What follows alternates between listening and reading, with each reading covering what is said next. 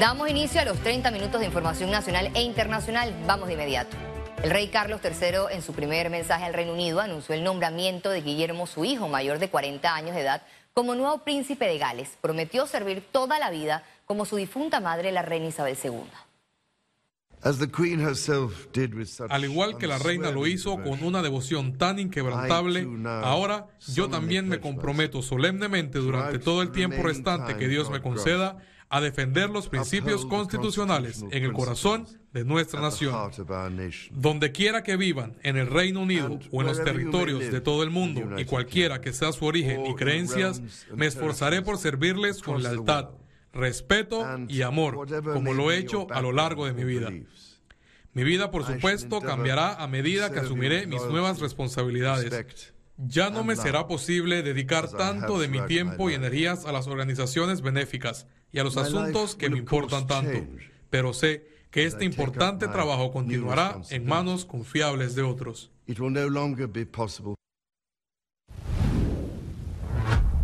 El primer compromiso del rey Carlos III en el Palacio de Buckingham fue la reunión con la nueva primera ministra Liz Truss, nombrada en reemplazo de Boris Johnson. Veamos cómo transcurrió el día para el monarca.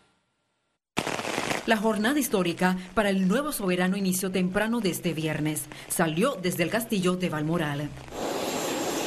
La caravana del rey pasó velozmente por el pueblo de Aberdeenshire, en el norte de Escocia, donde queda la residencia de verano de la monarquía inglesa. El rey pasó junto a su equipo camino al aeropuerto. El protocolo de Carlos III junto a su esposa Camila en el aeropuerto Aberdeenshire se cumplió sin demora. Desde allí tomó el vuelo que lo llevó a la ciudad de Londres. Una hora después, el monarca aterrizó en la capital inglesa, donde le esperaron reuniones con los funcionarios encargados de preparar el funeral Estado de su madre, al que asistirán reyes y mandatarios de todo el mundo. En el Palacio de Buckingham, los seguidores y turistas lo esperaron por horas. Miles de personas lo recibieron cuando llegó y se tomó un largo paseo para saludar a los súbditos de ingleses. En el Palacio de Buckingham, en Londres, se hizo por primera vez el estandarte real en su honor. El futuro de la monarquía británica se presagia complicado para Carlos III. Ahora nos trasladamos al plano nacional, ya que la exdirectora de la Autoridad de Transparencia y Acceso a la Información, Angélica Maitín, repudió el proyecto de ley que busca revivir el doble salario de alcaldes y representantes. El país se ha endeudado con organismos internacionales para pagar planilla. En ese contexto y con el mensaje claro que dio el presidente de que su gobierno iba a ser austero, aquí no se debe permitir nuevamente el pago de viáticos a nadie. Si las personas estas, llámese alcaldes o no sé quiénes son los funcionarios que desean que se les restituya este pago, no están satisfechos con sus ingresos, que renuncien. De hecho, ya habían amenazado antes de que si se los quitaban iban a renunciar. ¿Cuántas renuncias hubo? Autoridades advierten que hay estafadores que obtienen el duplicado del número telefónico para luego robar dinero de tarjetas de crédito y cuentas bancarias. Para poder utilizar el SIM swapping, primero tiene que haber un phishing. Primero usted recibió un correo electrónico en donde le solicitaron su información personal y usted eh, cayó en este engaño y suministró toda su información. Ya una vez que los delincuentes controlan toda su información, estamos hablando de su correo electrónico, estamos hablando de su banca en línea, estamos hablando de sus preguntas de seguridad de su banca en línea, estamos hablando de todos los datos de su tarjeta de crédito una vez que ellos tienen toda esta información, entonces proceden a utilizar la metodología para poder extraer el dinero de su cuenta. Llegaron a la metodología del SIM swapping mediante engaños. La Comisión Nacional para la Prevención de los Delitos de Explotación Sexual alertó que hay menores de edad que son objeto de compra y venta. Panamá no escapa, no es ajena a, este tipo de delitos. Eh, en el periodo de enero 2019 a marzo del 22 tenemos aproximadamente 209 denuncias y 106 víctimas, de las cuales te puedo, mencionar que en un casi entre 89 a 90% estamos hablando de personas que están entre 10 años a 17 años. El ministro de Vivienda, Rogelio Paredes, aseguró que la construcción de Zarzos de Esperanza debe ser tarea del Ministerio de Obras Públicas. El acuerdo era, el Ministerio de Vivienda pone el dinero, compra materiales, pone mano de obra, pero quien construye, quien, quien diseña y construye las piezas de esos de esos zarzos es la Universidad Tecnológica de Panamá. Ese era el acuerdo. O sea, era un híbrido, ¿no? Donde nosotros ponemos dinero y otro es el que hace la parte de la construcción y el diseño y después la supervisión. La conferencia episcopal panameña decidió restaurar el saludo de paz durante las celebraciones eucarísticas. En las iglesias, el saludo de paz estaba suspendido desde inicio del 2020 por representar un riesgo de contagio de COVID-19. La conferencia decidió que las personas vulnerables, como ancianos y personas con enfermedades crónicas, ya pueden regresar a los templos.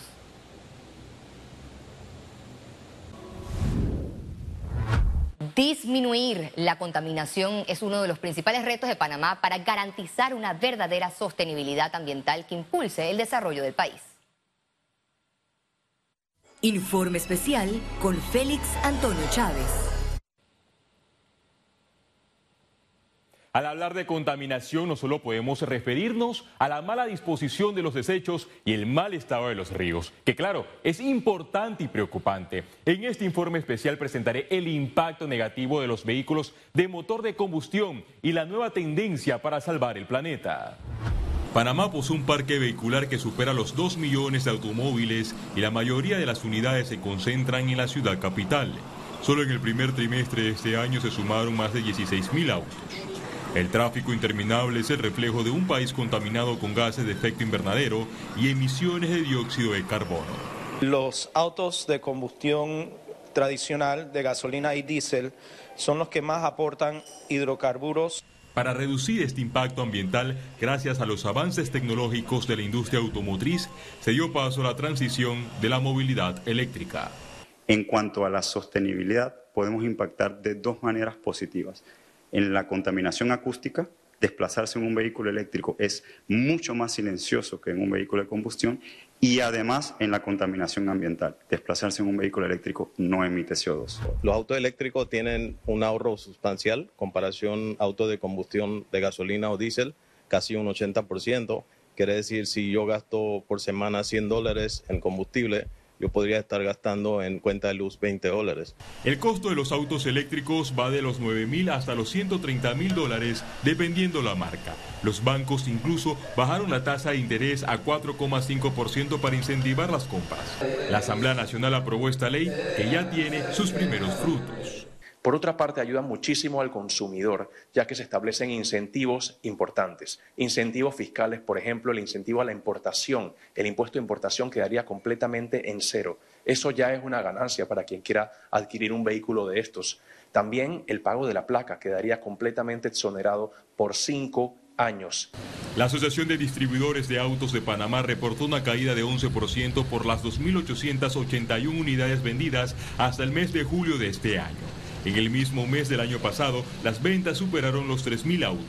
Por su parte, el escenario es distinto en los motores eléctricos. Por ejemplo, en el 2021 solo se vendieron 75 coches y en el primer semestre de 2022 la cifra incrementó a 100. Y la realidad es que de aquí a 10 años todos en Panamá vamos a tener acceso a movilidad eléctrica, que significa combustible más barato. No usamos la frase mantenimiento porque no hay cambio de filtro, aceite, bujía, no, no, no, no existen. Entonces son revisiones más que todo y se hacen una vez en cada seis meses o cada 7.500 kilómetros. En vista que la demanda crece, los mecánicos de automóviles de combustión se preparan para especializarse en la movilidad eléctrica. Entre las ventajas de ese vehículo será por lo menos una parte el, medio ambiente, ¿me entienden? Esa parte por lo menos nos favorece bastante. El país se encamina a la vanguardia con la conexión de más de 100 centros de carga. Además, las personas pueden instalar en sus hogares el equipo para recargar el auto, ya sea de forma lenta o rápida. Nuestros cargadores, todo se gestiona a través de una aplicación, se llama EverGo Ahí pueden ver el precio eh, por tiempo. Un dato importante es que en Panamá las emisiones de CO2 durante el 2020 disminuyeron en 1.364 megatoneladas, un 12,79% respecto al 2019. El país ocupa la posición 76 del ranking de emisiones de CO2 conformado por 184 naciones. Hasta aquí el informe especial. Economía. Este fin de semana en las tierras altas de Chiriquí se realizan diferentes actividades para promover el turismo en esta provincia. Se esperan 6.000 visitantes en todos esos lugares. Un equipo de Econews se trasladó a la región y realizó un recorrido por el circuito del café en la finca Don Lara, que además produce hortalizas como cebolla y apio. También visitaron la finca Drácula, que cuenta con más de 2.000 variedades de orquídeas, incluyendo la famosa orquídea Drácula.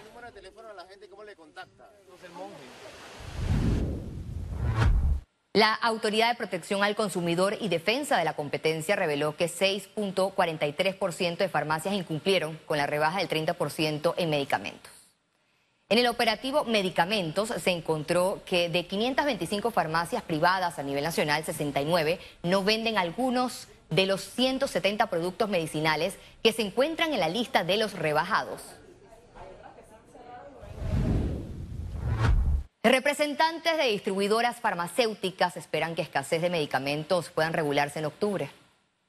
Hoy las farmacias quizás no están comprando lo que compraban anteriormente y mantenían inventarios para dos o tres semanas, o una semana por lo menos, y el mercado se ha ido contrayendo en cuanto a números durante este mes. ¿Qué esperamos nosotros? Que a final de este mes, en octubre, nuevamente se regularice.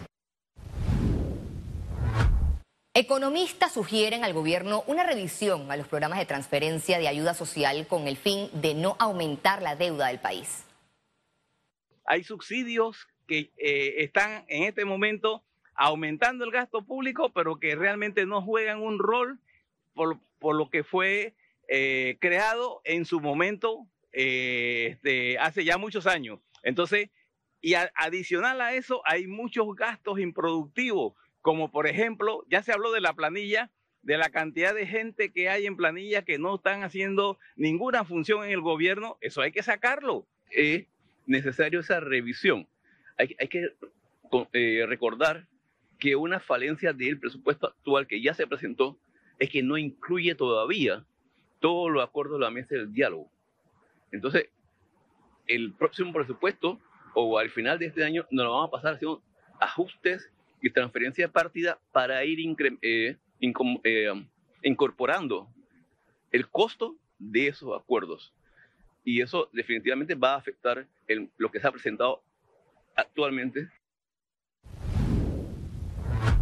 El Instituto Panameño de Deportes levantó la suspensión de las actividades culturales y de espectáculos en el Estadio Romel Fernández luego de una inspección. En el estadio de fútbol se hizo una inversión de 1.7 millones de dólares para reemplazar la grama. Es por ello que Pan Deportes se comprometió a garantizar el uso adecuado de las instalaciones con el fin de incentivar la reactivación de la industria del entretenimiento.